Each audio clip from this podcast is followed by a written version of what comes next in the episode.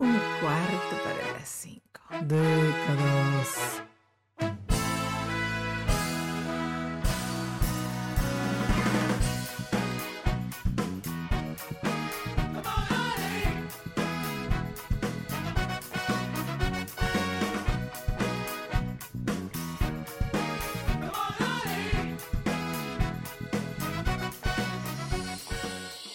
La primavera que venga a mi mente con mucha claridad y emoción imágenes de ciudades muy bonitas y encantadoras que tenemos aquí en el Perú, como por ejemplo Trujillo, hermoso lugar que por su clima cálido y soleado durante todo el año, tiene este título, La ciudad de la eterna primavera. En Trujillo celebramos todos los peruanos el Festival Internacional de la Primavera el cual es organizado por el Club de Leones, que desde 1950 nos deleita con una serie de actividades artísticas, gastronómicas, deportivas y culturales, como el famoso desfile de carros alegóricos, reinas de belleza, chalanes montando sus briosos caballos de paso y comparsas de danzantes al ritmo de marinera. Los invito a conocer esa ciudad Vayan cuando puedan y no se van a arrepentir. Todo lo contrario. Sir Joss, ¿será motivo para escaparnos un fin de? Bueno, bueno. Celebrar la primavera me evoca recuerdos muy bonitos de mi niñez. Por ejemplo, cuando tuve cuatro añitos, en el nido donde estudiaba fui coronada la reina de la primavera de mi salón, junto con un compañerito que fue elegido como el rey. Para ello te colocaban una incómoda corona de perlas en la cabeza, una capa de terciopelo rojo con borde de peluche blanco y un cetro dorado decorado con lentejuelas. Ambos estuvimos sentaditos en unas sillas adornadas con flores de papel crepé de muchos colores. Ahora en los colegios eligen a los mejores amigos y les colocan una banda de terciopelo y letras doradas con esa inscripción. Bueno, también recuerdo con claridad los desfiles de carros alegóricos, sobre todo de los colegios de educación inicial, donde los niños iban disfrazados de flores y animalitos, adornando las calles de nuestra ciudad. Para acompañar el desfile, invitaban a las bandas de música de los colegios emblemáticos para que acompañen con algarabía plena. Y lo más llamativo de todo ello eran las fantásticas guaripoleras. Bueno, así les decíamos, no sé si es el nombre correcto. Bellas chicas quienes con sus uniformes de gala, chamarras rojas con cordones y botones dorados, minifaldas de tela plisada en color blanco, con sus brillosas botas o botines también blancos. Ellas realizaban muchas piruetas con sus cetros, haciéndolos girar al ritmo de la banda. Esto hacía que los asistentes les dediquen fuertes aplausos. Y me pregunto, y a la vez me respondo, nosotros, los jóvenes reciclados, los adolescentes de cinco décadas o más, quienes estamos entrando al otoño de la vida. ¿Cómo vamos viviendo el final de nuestra primavera? ¿Cómo nos estamos preparando? Para ello, debemos entender que todos estos cambios implican una nueva adaptación, empezando por nuestros pensamientos, para poder enfrentar lo que nos toca vivir en la actualidad, a la coyuntura de los hechos, a la tecnología que avanza a pasos agigantados, a las tendencias, a las nuevas ideologías, etcétera, etcétera, etcétera.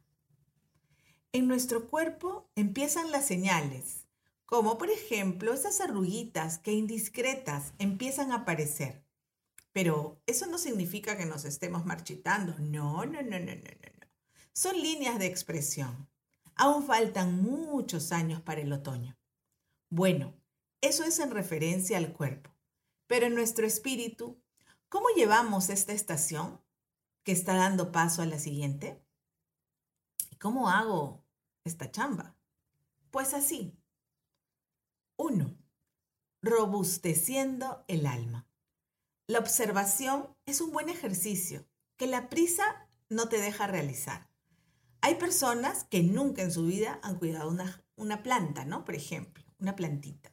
Es más, Sus frijolitos con algodón que sembraron en el colegio no crecieron por nada del mundo. Bueno, pues, es hora de empezar, aunque sea con una suculenta. Ahorita que es primavera, se ponen lindas, hasta dan florecillas. No te des por vencido. Esto te desarrolla la observación. Aprende a observar con detenimiento, sin prisa. 2. Renaciendo a la vida. ¿Cómo lo hago? Cambia aquello que debes. No te encasilles. Avanza, no te detengas. Puedes moverte. Llegará una etapa que pases a depender. Mientras tanto, muévete ahora que puedes hacerlo por ti mismo. Atrévete a realizar lo que has pospuesto. Avanza. Empieza, por ejemplo, con caminatas. Si ya caminas, ahora empieza a trotar. Si ya trotas, corre, patina, monta bici. Claro, con toda la protección de vida y sus ungüentos respectivos, por supuesto. bueno, sigamos. 3. Esperanza en el futuro. Ten planes. Arma tu proyecto de vida. Reprográmalo. Modifícalo donde sea necesario. Ten visión con misión de tu propia vida. ¿Qué quieres hacer cuando te jubiles? Empieza desde hoy para que cuando llegue esa etapa estés listo para hacer algo que realmente te gusta. Ten hobbies. Si quieres hacer dinero, emprende. 4. Proponiéndonos ser sembradores de paz. Ya no es tiempo de renegar por cualquier cosa, de buscar culpables, de victimizarse. Ya hemos vivido lo suficiente para que nos dejemos robar la paz. Al contrario, cultivarla debe ser lo nuestro. Paz, paz, paz. Como dice la canción, paz, paz, paz. El mundo quiere paz. Logra la paz en tu interior y derrámala en la tierra. 5. Canalizando las emociones. Uy, les adelanto que la menopausia me está haciendo unos estragos terribles. Unos ups and downs, es decir, unas subidas y unas bajadas de emociones que ni les cuento. Ay, yo todo se lo atribuyo a las hormonas. Así que estoy respirando mejor. Inhala. Exhala. Durmiendo mis horas para que mis emociones no me manejen. Caracho. Yo soy la dueña. Yo las mando, yo las ordeno, yo las canalizo. Si necesitas ayuda profesional, ve, sin roche ni vergüenza. Si necesitas medicación, adelante. Empieza el tratamiento pero no te dejes abatir. A nuestra generación no la educaron en el tema emocional, pero nunca es tarde. A propósito, les anuncio a nuestro nuevo auspiciador de la temporada. Pulsar es un método de desarrollo y crecimiento introspectivo vivencial que te ayudará a construir las bases para un autoconocimiento que oriente tu vida personal hacia un proyecto de vida concreto. Pronto te daremos los detalles para que seas parte del universo Pulsar. Continuamos con el sexto paso, construyendo nuevos sueños. Sí, hasta el final de nuestros días. Sueña, sueña, sueña. Ten sueños, anótalos, evalúalos y decide cuáles y cuándo empezarlos y cómo realizarlos. Los sueños dejan de ser sueños cuando se convierten en metas. 7. Cuidando el planeta. Uy, esto sí que es para un podcast completo.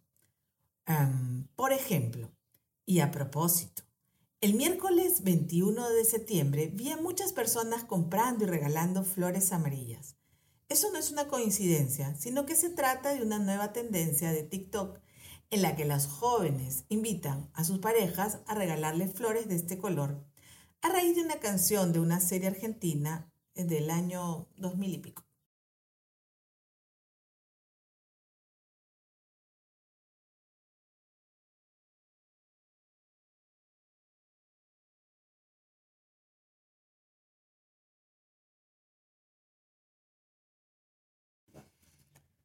Regalar flores es un hermoso detalle. Las flores en todos sus colores y en sus variedades. Pero no tenemos que seguir como borregos lo que un artista trata de imponer. Cuidado con eso. Yo fui a comprar mis girasoles y casi me desmayo del precio que tenían en ese momento. Ya del susto me regresé del mercado sin comprarme mis flores. Yo me regalo mis propias flores. A veces lo hace Sir Joss. Bueno, bueno. Ya me fui por las ramas. Regresando al tema del planeta. Si no tomamos conciencia entre los hechos que suceden en nuestra propia vida y las circunstancias del mundo de hoy, pues cuando menos pensemos ya no tendremos planeta que cuidar. Con respecto al cuidado de nuestro planeta y el significado que nos da vivir y evocar los momentos bonitos de la primavera, les puedo decir que tomemos conciencia sobre los efectos de la contaminación en nuestro medio ambiente, que es uno de los hechos más preocupantes que nos toca enfrentar hoy como raza humana. La Tierra es un planeta único en el sistema solar, con una diversidad de vida increíble. El hombre no se da cuenta de que posee un regalo irrepetible en donde desarrollar su existencia. Vivir la primavera a estas alturas de nuestras vidas cincuenteras a más significa no solamente tomar conciencia, sino apostar por la vida con un compromiso por el cuidado de nuestro planeta. Es decir, cuidar de la naturaleza es cuidar de las personas también. Respetemos sus ciclos vitales y contribuyamos a que la inmensidad de esta diversa biología del mundo se mantenga y prospere. Amigos y amigas, vivamos una vida con respeto a la ecología y no a lo greenwash. Este término se usa para definir eso que parece ecológico o que te lo hacen creer y no lo es, ¿no? Así como el mall que dice mall ecológico y tiene unas plantas plásticas que decoran las columnas. Bueno, ese es otro tema. son cambios de hábitos sencillos pero necesarios. Llevemos nuestras bolsas de tela para hacer las compras. Reciclemos, reusemos, reutilicemos. Reguemos las plantas durante la noche o muy tempranito, ¿no? Para que cuando el sol... Ay, espérate, ya me equivoqué. ¿Cómo es? Las plantas se riegan en la noche o muy temprano para que el sol no evapore el agua. ese es el sentido. Yo no entendía por qué mi mamá me decía que no se regaban en la tarde o al mediodía. Ya lo descubrí. Gracias, mami. Bueno, no seamos consumistas. Hagamos compras conscientes. Segreguemos los residuos. Uy, realmente tantas cosas por hacer. A vivir en plenitud la primavera de nuestra edad dorada renaciendo a la vida y al amor. Los dejo con esta frase. La tierra sonríe a través de las flores. Hasta el próximo jueves que les traeremos un nuevo episodio. Bye.